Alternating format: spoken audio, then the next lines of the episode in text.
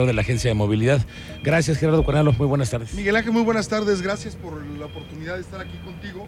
Un saludo a todo el auditorio. Bueno, todo comenzó hoy a las 5 de la mañana. Los principales imprevistos que se han presentado hasta ahora, te pediría yo como un, un parte informativo. ¿Qué ha pasado en esas primeras operaciones? Pues mira, la verdad es que llevamos un simulacro desde el día sábado, empezamos y la verdad es que nos ha ido muy bien porque los operadores han ido conduciendo en el carril confinado, hemos visto las unidades cómo se van acoplando a las estaciones, eh, cuestiones operativos dentro de cada estación, como el aire lavado, como el tema de los cajeros, los, los propios este, torniquetes, en, fin, toda la, todo este acoplamiento, ¿no? eso es parte de lo que iniciamos desde el sábado. Hoy, por fortuna, pudimos abrir a las 5 de la mañana el carril confinado y hasta este momento ha funcionado muy bien. Estamos socializando dentro y fuera de las estaciones, diciéndole a la gente cuál es la dinámica de las estaciones, dónde pueden tomar las rutas y es un proceso que cada día va a ir mejorando. Hay varios temas aquí. El cruce peatonal es algo que la gente insiste mucho. ¿Cómo están ustedes resolviendo esto?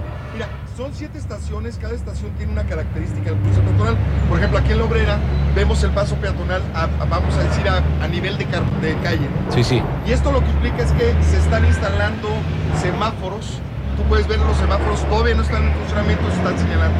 Para ello nosotros desplegamos un operativo entre movilidad, la Agencia de Movilidad, Seguridad Pública, socializadores, donde estamos conduciendo y llevando a la gente con seguridad para que se den estos cruces y puedan entrar los autobuses. Ok, entonces en ese momento semáforos. En otros, en otras eh, están los cruces peatonales, pero que todavía no están listos. Tenemos dos, dos puentes peatonales, uno sobre Universidad, prácticamente terminado ese puente, y otro sobre 18 de marzo, que faltan algunos detalles, pero realmente la gente puede estar caminando seguro y tomando el autobús de manera segura. Oye, yo me pregunto, ¿qué pasa si una unidad se descompone en el carril confinado?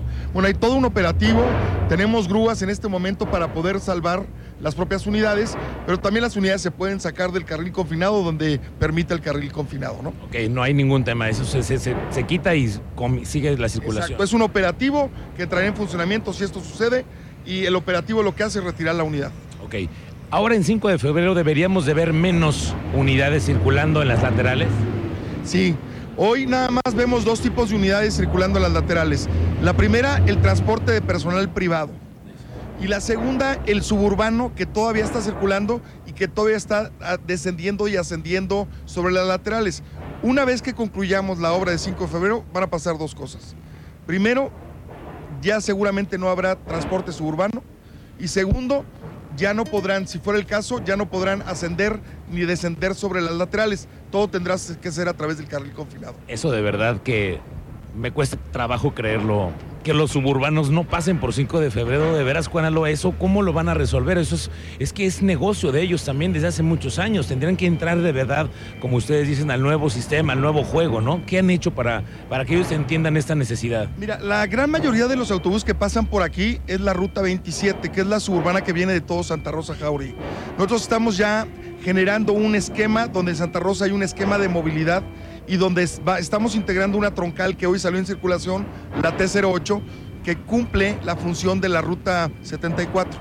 ¿Esto qué nos va a permitir?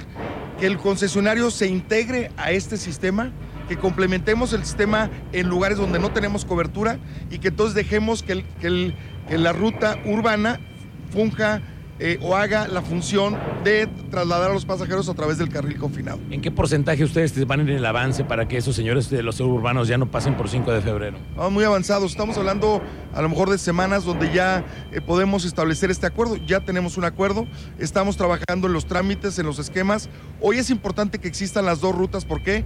Porque es un proceso donde la gente podrá conocer las rutas, tendrá las dos alternativas, pero llegará un momento en que ya podremos liberar este espacio. Ahora, señor yo veo unidades nuevas y veo unidades todavía del sistema pasado, pero son unidades que están funcionando bien, ¿no? Es correcto. Aquí está pasando al día de hoy 17 rutas.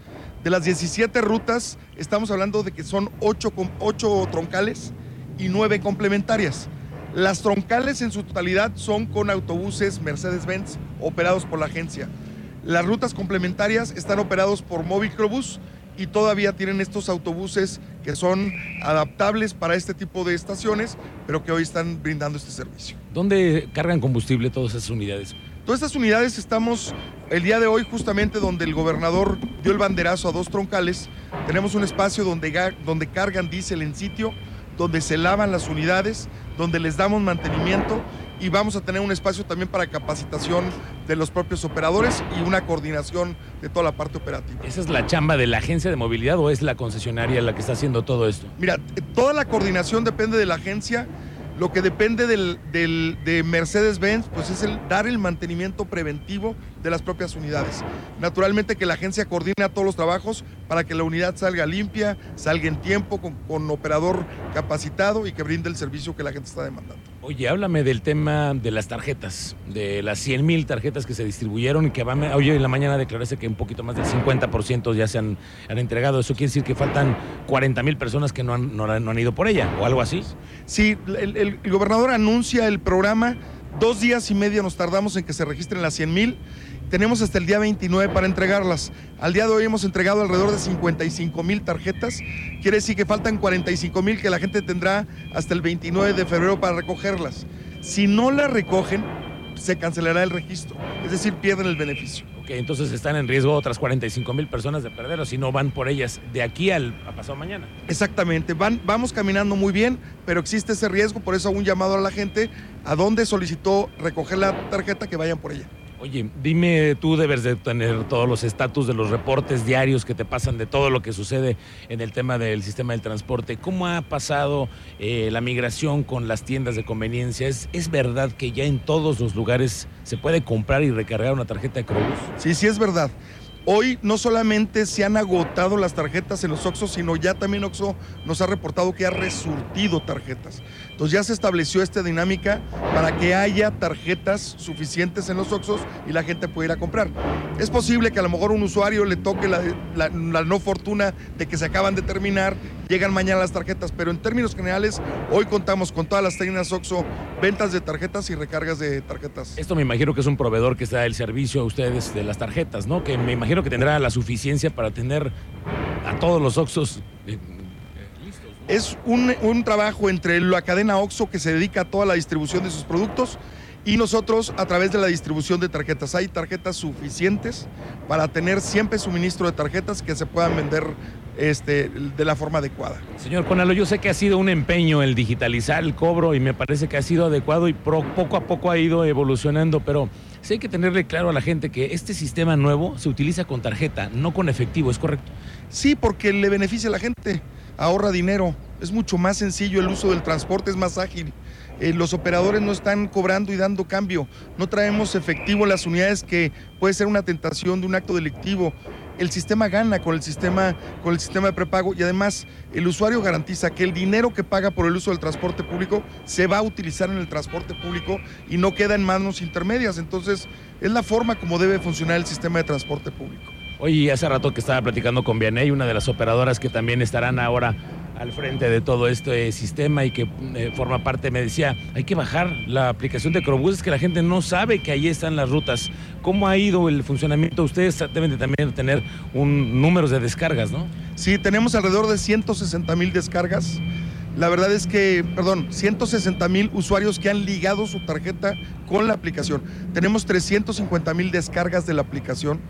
Mira, la aplicación viene todo afiliarse a la tarifa Unidos, viene consulta de saldo en la tarjeta, viene recarga de la tarjeta, vienen puntos de recarga donde, donde puedo yo recargar mi tarjeta, viene la información de las rutas, dónde se para, de dónde a dónde vienen, la ubicación en tiempo real de las unidades.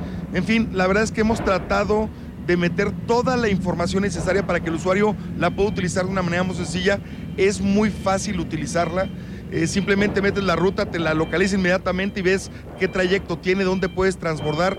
La verdad es que sí recomendamos, como dijo Vianey, que la gente descargue esta aplicación. Oye, el tema de mm, cuánto es lo que a ti te va a llevar estar en la obrera a llegar a la primera, que es la de Zaragoza, la del Seguro Social. Mira, hoy en la mañana tomé de aquí de la obrera este, a la universidad, hice siete minutos. Nosotros estamos estimando que va entre 15 y 20 minutos más o menos, depende obviamente de, la, del propio eh, uso del carril de los, de los, de los autobuses, pero no va a pasar eh, más de 20 minutos, es lo que nosotros estimamos. Eh, la otra ventaja es que hoy que abrimos ya este carril confinado en la estación de Zaragoza, ya los autobuses están dando vuelta en Zaragoza cuando la ruta vaya por Zaragoza.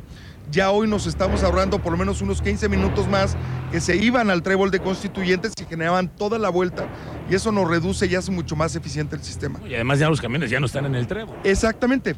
Un factor que nos que en algún momento nos perjudicó para retrasar el sistema de transporte, que era la propia obra, hoy se convierte en un factor que nos genera muchos beneficios en el sistema de transporte. Sí, es una ventaja porque ya los camiones tienen su propia ruta y no tienen que utilizar el sistema de distribución de, de, todos los ciudadanos. Es correcto. Además, la gente aquí puede hacer transbordos en cualquier estación sin ningún costo.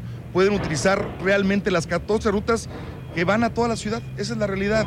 Quieren ir al centro, pueden ir al centro, quieren ir a Corregidora, van a Corregidora, quieren ir al Parque Industrial, a Santa Rosa, quieren ir a cualquier parte de aquí, pueden hacer los transbondos para llegar a cualquier lugar. Oye, dime cómo funciona una estación. Mañana a las 5 de la mañana, bueno, hoy en la noche va a llegar alguien a hacer el mantenimiento, la limpieza, mañana otra vez. ¿Cómo funciona?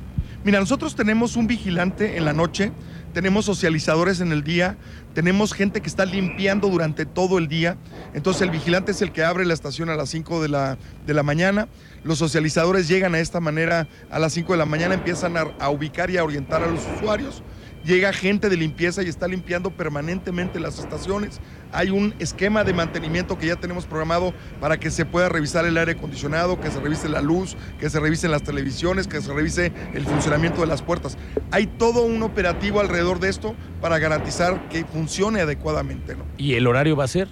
Es de 10 de 5 de la mañana a 10 de la noche. 5 de la mañana debe estar abierta la estación. Es correcto, y a las 10 cerramos la estación con la última pasada. Vamos a decir 10 y media por algunos autobuses que se van retrasando, pero esa es la hora que se cierran las propias estaciones. O sea, el compromiso es que a las 5 de la mañana esté ya el, el, corriendo el primer camión. Es correcto.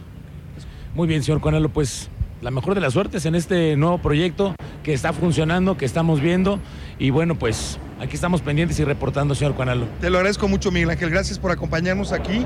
Que veas cómo eh, la ventaja que tienen los usuarios sobre el carril confinado y los avances que hemos podido lograr, falta todavía mucho. Nos faltan todavía 200 unidades Mercedes-Benz que entren en circulación falta mucho fortalecimiento, pero creo que al final de cuentas va a un proyecto que ya se está materializando como algo serio, ¿no? Bueno, ya lo vemos hoy con mucho más claridad, eso sí es la realidad.